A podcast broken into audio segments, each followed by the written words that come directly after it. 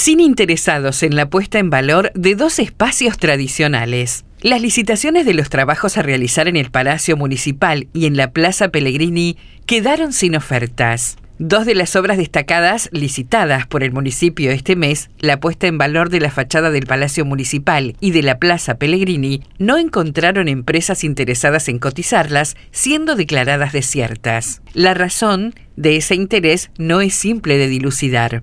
Por un lado, hay constructoras que están al límite de su capacidad operativa, otras que tienen sus reparos en tomar obras públicas, y también se da el caso de carecer de la especificidad que se solicita para determinados trabajos. La puesta en valor del Palacio Municipal tiene un presupuesto oficial de 74.311.012, el cual se establece como precio tope y un anticipo financiero del 20% de ese monto.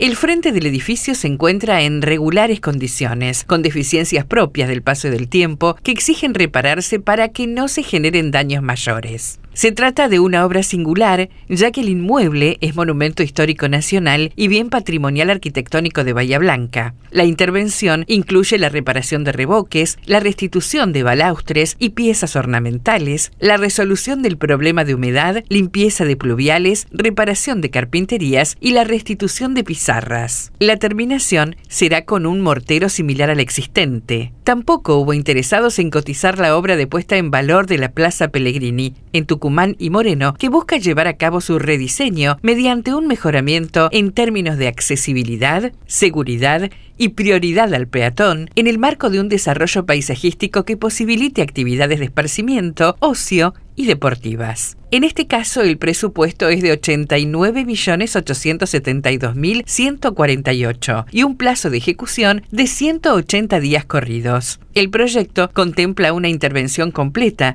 respetando el nivel del terreno existente con una adecuación de los bordes, ya que serán demolidos los muretes perimetrales. También se demolerá la derruida fuente que ocupa el centro del lugar. Se harán nuevos caminos de trazas curvos, enlazando los distintos puntos de acceso. Habrá plantación de árboles y arbustos, nuevo equipamiento urbano e iluminación, generando nuevos espacios de estar. Para ambas licitaciones, la municipalidad establecerá una nueva convocatoria buscando alentar la participación de distintas empresas.